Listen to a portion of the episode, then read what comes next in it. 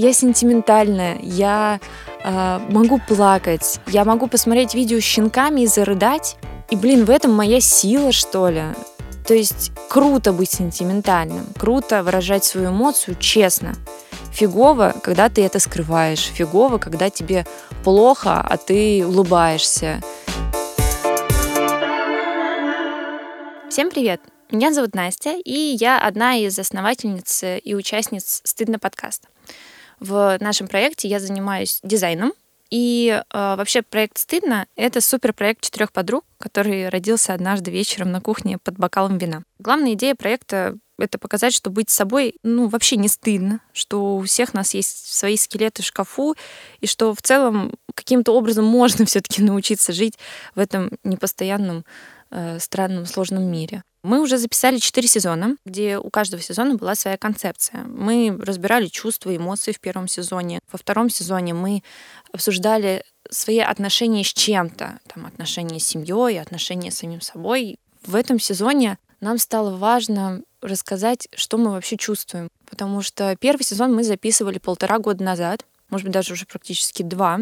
И за это время у нас много чего произошло в жизни. Наши мысли сильно могли уже поменяться. И в этом нет ничего страшного и тем более постыдного. И поэтому тут, как я уже сказала, хочется быть честным. Вот. И каждый выпуск это будет такая исповедь, наверное, самому себе, ну и вам, разумеется, нашим слушателям. И важно сказать, что все наши вот эти исповеди были бы невозможными без прекрасной студии подкаста Термин Вокс, которая все это организовала еще полтора года назад. Они к нам пришли и поверили в нас, а потом вы поверили в нас. И этот чудесный подкаст может э, жить и продолжать свое существование также благодаря вам и термину Воксу. Ну что, я думаю, я готова начать исповедоваться. Мне очень нравится это слово. Оно такое вот вкусненькое, прям вот. ни разу не была на исповеди, поэтому представляем, что она происходит именно сейчас здесь кто-то меня слушает в наушниках, а я вот говорю в стенку. Как будто примерно так оно и происходит. В нашем подкасте я часто выступаю таким голосом немножко бунтарства, непостоянного постоянства. И часто мои мысли, они они очень изменчивые, они всегда в каком-то потоке, не знаю, э, мчатся, потому что я я редко переслушиваю предыдущие эпизоды, в которых я могла что-то там сказать, как раз в том числе, потому что я боюсь услышать э, какую-то мысль, которая уже давным-давно не соответствует действительности. Я уже давным-давно про нее забыла. Я в это не верю, я про это не думаю. И как будто если ты его не будешь переслушивать, следовательно, этого не существовало. И в том числе, наверное, я не переслушиваю эти выпуски, потому что мне даже стыдно, что ли, что я могла сказать что-то такое, что вот э, глупое, странное. Хотя мы тут все адепты нестыдливого образа жизни, но на самом деле мы скорее про то, что стыдиться норм. Вот, так что я все еще стыжусь, но, по крайней мере, принимаю это с гордостью. Я вот э, думала, что сильнее всего изменилось э, в моем мировоззрении, представлении о жизни и с того, что мы записывали ранее. И да, наверное, больше всего у меня изменилось представление о браке. Потому что, во-первых, ну, я вышла замуж. Спустя год, как я сказала, что я не вижу себя в роли жены. И вообще я была сильно против, наверное, института брака. Как минимум, я в него не верила.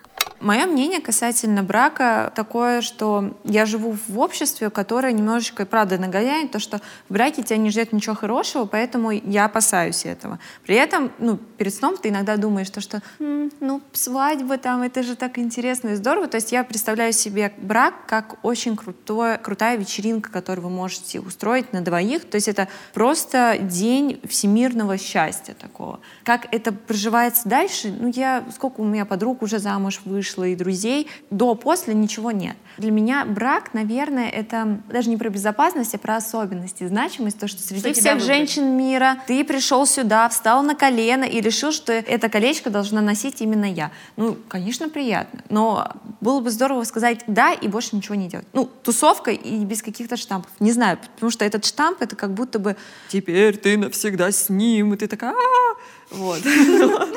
Итак, к моему высказыванию, как я уже сказала, примерно год. И новогоднем выпуске, это был точно новогодний выпуск про брак, я была такой неваляшкой, которая прыгала, падала из темы в тему, точнее, из мнения в мнение, то, что я не понимала свои ощущения. Я пыталась примерить на себя это пальто жены, понять, идет оно мне или нет. И с одной стороны, я боялась даже представить себя вот этой вот женой в каком-то халате, который стоит на кухне и требует алименты. Ну, потому что в целом институт брака, он достаточно пугающий, как мне кажется, в нашей стране. Ну, в том числе из-за медиапространства, потому что там образ жены, он явно не про лучезарную, светлую женщину в цветочках и радующейся жизни. И самое интересное, у меня очень быстро изменилось представление о браке. Буквально, наверное, за месяц. Перед тем, как уехать из страны, мы с моим на тот момент молодым человеком, сейчас уже мужем, а, сидели на кухне, и я прям четко такая, тоже без стыда, сказала, что, слушай, нам, наверное, надо пожениться, потому что это как минимум будет э, удобно для нас. Кто знает, куда мы переместимся дальше. И, ну, то есть это добавляет нам мобильности. И мой молодой человек вот так вот просто меня смотрит, он говорит, ну, вообще-то я хотел сделать тебе предложение. Я думаю, в смысле ты хотел мне сделать предложение? Я об этом не думала. Я не знала. То есть мне настолько казалось, что это про каких-то других людей. У других людей происходит свадьба, у других людей происходят такие разговоры. Все-таки летом он, правда, сделал мне предложение в горах, все изумительно, здорово. Но вот в этот момент, когда он про это сказал, для меня это стало все реальностью, и это правда оказалось эм, не так страшно, что ли. Я не, ви- не вижу себя в вот этом вот халатике старом, потрепанном. Я вижу себя такой же, какая я есть, и какая я была, и какой я буду. И все, что происходит сейчас, это про большое такую радость, искреннюю. Такой будет бонус для Лизы. Боже, это слово, как она говорит, не безвозмездную, а без Безусловно, безусловно, да, что это была про безусловную любовь. А, Лизе, привет. Вот. Эм, ну, как будто в моменте, да, это было про вот про оно. Что удивительно, я вот тоже в выпуске про это говорила чуть-чуть, что это про большой праздник, про день рождения двух людей.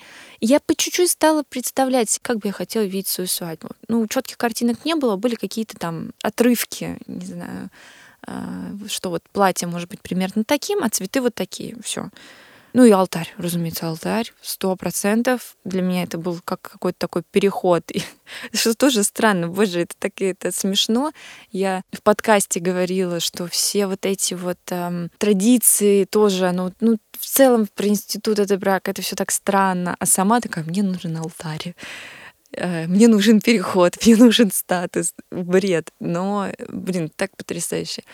И да, и алтарь у нас был, и поженились мы э, с клятвами, и танцевали, пели. У меня такой разрез был на платье, господи, до пупка. Бабушка мне все говорила, что ты его, э, ну, ну, Настя, ну, ты можешь его под, ну, как-то убери. Я говорю, нет муж уже на тот момент все взял рубашку из секонд-хенда в цветочек. Блин, ну это была лучшая свадьба. У меня подружка пришла в розовых трусах и прозрачной юбке от Nike. А, вру, трусы были леопардовые. Очень важно. И это все в горах. Ну, то есть, ребят, как минимум ради этого дня можно было затеять э, женитьбу. И вообще не страшно. После свадьбы часто у меня знакомые родители в том числе спрашивали, поменялось ли у нас что-то в отношениях, что это про какой-то, про семейность, про союз и про раз и навсегда. Да ничего не поменялось. Я не знаю, можно ли любить больше, когда ты так любишь, или быть ближе, когда вы и так очень близки. Ну, как будто бы добавился еще один оборот эм, какой-то заботы, что ли, друг о друге. Хотя он и так был на максимум. Вывод из этой истории, наверное, достаточно простой, что в моменте я поняла, что, оказывается, мне это было нужно. Возможно, это я просто такой тоже человек, что м- мне было как будто бы неловко признать, что мне тоже этого хочется. Мне не хотелось быть такой, как э, большинство, которые хотят замуж. А на самом деле, ну, вот как я сказала ранее про пальтишко, которое ты примеряешь на себя, оно мне подошло. И я бы хотела в нем походить еще точно, а, настолько, насколько это возможно и комфортно будет. Поэтому, наверное, тоже про какую-то стыдливость и желание быть не таким. И важная, наверное, такая мысль, что после свадьбы я поняла, что у меня вот появилась новая семья, что я стала больше вкладываться в свою семью в виде меня и моего мужа. При этом, разумеется, у меня остается моя другая семья в виде родителей, бабушек, дедушек.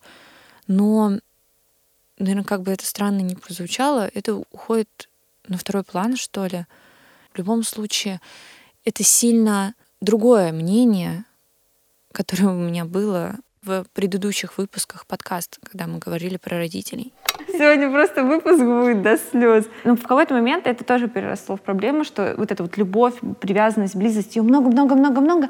И верхушка этого айсберга стала в том, что я теперь чувствую ответственность за своих родителей. Не они за меня, потому что ну, я уже выросла, а я теперь чувствую, что я родитель своих родителей, и у меня потребность их опекать, сделать их счастливыми. Угу. Просто подумала про еще один важный point, когда ты любви очень много и очень много нежности, и чем старше ты становишься, тем больше ты задумываешься о том, что рано или поздно Нет, не они... смей. Нет, нет, да. нет, нет, нет, нет. Ребята, если мы у нас будет... Так, нет. Да. Я... Дыши. Вот. Настя, все в порядке. Да, ну, короче, Всё. тема Этого смерти... нет, здесь все бессмертны, как обычно у да, нас уже. Да, да, да. Ребят, мы всех поздравляем, если что. Если честно, я искренне не люблю этот выпуск. И сейчас, слушая эту фразу, меня передергивает. Вообще вокруг этого выпуска было много разных и разногласий, и внутри команды. И после того, как э, он вышел, было несколько комментариев про то, что ну, Настя, ну давай соберись, ты что, сейчас будешь плакать из-за того, что подумала, что твои родители могут умереть? Ну, то есть, в смысле, могут. Ну, как бы это произойдет. Ну, как бы, алло, ты просто не сепарировалась. Я дико разозлилась, потому что, ну, как минимум в своей сепарации я была уверена еще чуть ли не с лет 16, когда я сейчас это говорю, и по ощущениям, будто я пытаюсь оправдаться, что нет-нет-нет, я вообще-то сепарировалась, я давно такая, я э, взрослая, самостоятельная и все дела. Потому что вот сейчас, особенно когда я переехала, я чувствую, что я стала принимать много новых идей и мыслей, в том числе про смерть, что она реальная но, по крайней мере, я могу и про это сказать. То есть я могу про это сказать и не заплакать так, как э, сделала это во время выпуска. Возможно, это правда про какую-то сепарацию. Я даже обращалась к психологу, что я не, не готова к смерти, что я просто не справлюсь, если это произойдет. Я с этим запросом пришла к психологу. Вот я такая пришла, говорю, типа, мои родственники умрут, давайте с этим как-то что-то придумывать. И у меня все-таки первая ступень понимания того, что умрут родственники, близкие, родители, родные, там, друзья. А второе, то, что, ну, наверное, когда-то умру я. И вот это вот осознание ужас первого, я не знаю, как я отреагирую, я не хочу ходить на похороны, я не хочу видеть это, я хочу просто это отрицать всеми возможными способами.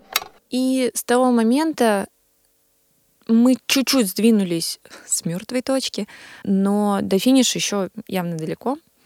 Но, по крайней мере, я работаю с этим.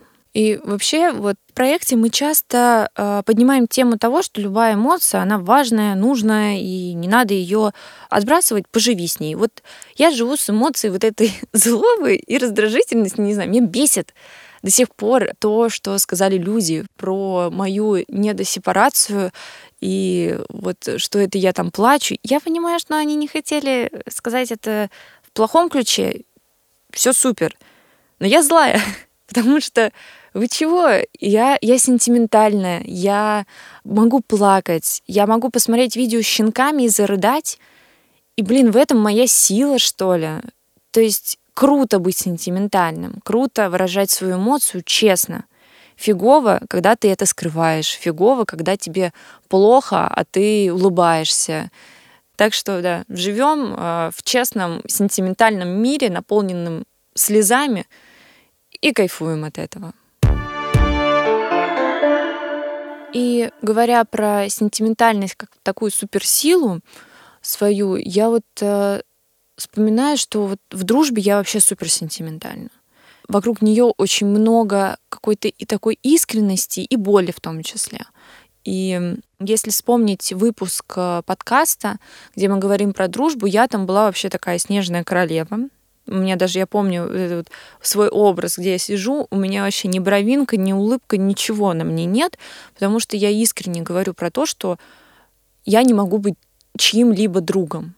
Мой поинт будет не супер позитивный, э, классный, вкусный и всякое такое, потому что, наверное, у меня немножко травмированное восприятие дружбы, потому что мне кажется, что я не могу быть ничем другом, потому что вот меня как-то шеймили за то, что я не умею поддерживать. У меня всегда было очень много в окружении людей, но я не могла сказать, что это прям мой лучший, там, близкий друг, потому что это очень быстро проходило. И когда ты на опыте через это постоянно проходишь, кажется, что, ну, дружба, она очень кратковременная, и называть каждого встречного поперечного другом уже как будто бы язык не выворачивается. Ну, наверное, у меня до сих пор присутствует это ощущение в нашем кругу, что на моем месте могла быть э, другая, любая. Просто так получилось, то, что подвернулась я.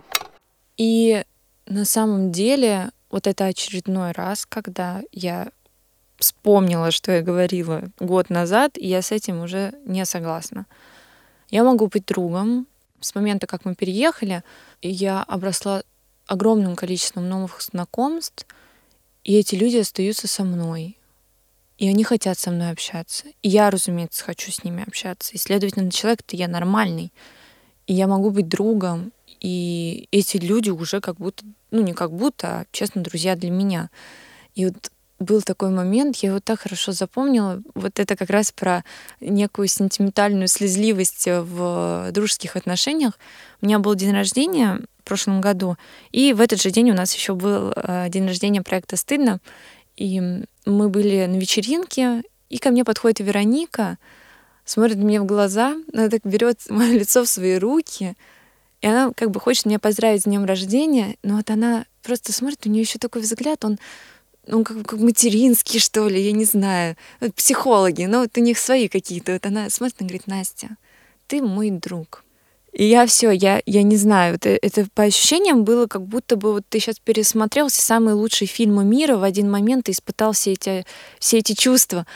Насколько важно было это услышать, как, как вот тоже, не знаю, статусность, что ли, какая-то. Когда вот вы мелкие и начинаете с кем-то встречаться, вам важно услышать фразу «давай встречаться», «а будешь моей девушкой» или какой-то такой. И вот это, вот она обозначила, что «Настя, ты мой друг», а для меня это было вот прям все в моменте. Скажите своим друзьям, что они ваши друзья. Как, такая мелочь э, кажется очень важной. Особенно для таких неверующих, наверное, как я. Но это в прошлом. Сейчас я верю в дружбу, я верю в людей, которые хотят, э, которые видят в тебе друга. И я хочу стараться, я хочу, не знаю, вкладываться в дружбу, что ли. И даже готова находить на это ресурсы, а это правда сложновато. За время своей исповеди в одиночку, а, практически самой себе, я поняла достаточно простую мысль, что ну все нормально. Я часто э, у психолога спрашиваю, говорю, а это нормально? А вот это я сделала, это нормально? И меня так раздражает, когда она каждый раз отвечает. и говорит, Настя, а что, а что такое нормально? Я такая, блин, вы мне не ответили, нормально это или нет.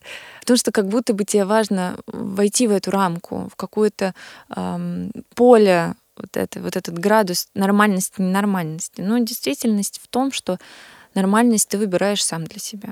Мне нормально было бояться брака, и нормально в нем сейчас находиться. Мне нормально было не считать себя другом для остальных, и сейчас также абсолютно окей а, окружить себя изумительными людьми и каждого из них называть другом. И про смерть родителей тоже нормально. Плакать из-за этого тоже нормально. Любить кого-то, не любить, не знаю, там, изменять, э, расстраиваться, плакать или радоваться, все, что вы испытываете, это все нормально. Главное, наверное, не бояться своих чувств, открывать их другим, открывать их для себя в первую очередь и быть честным. И, кажется, я сказала все, что я хотела. Чувствую себя хорошо, кстати. Это же немножечко напоминает э, такой сеанс у психолога. Ну что, сегодня с вами была одна из подруг. Меня зовут Настя. И в целом я была рада поделиться своими мыслями и эмоциями. Послушать наши предыдущие выпуски и другие сезонные подкасты «Стыдно» можно везде. На SoundStream, в Apple и Google подкастах, на CastBox, Яндекс.Музыке и других подкаст-платформах. А еще мы выходим на YouTube. Подписывайтесь на наши соцсети. Вы нас можете найти как собачка стыдно.видно. А еще не забудьте подписаться на соцсети нашей подкаст-студии Термин Вокс. Мы делаем подкаст вместе с ними. И с нами работают редактор Лера Кудрявцева, звукорежиссер Анастасия Музыренко и продюсеры Кристина Коржановская и Лера Кудрявцева. За музыку большое спасибо Алексею Воробьеву. Дизайн обложки нарисовала я, Анастасия Самохина. И помните, дорогие, что не стыдно даже когда видно. Хорошего вам дня. Пока-пока-пока.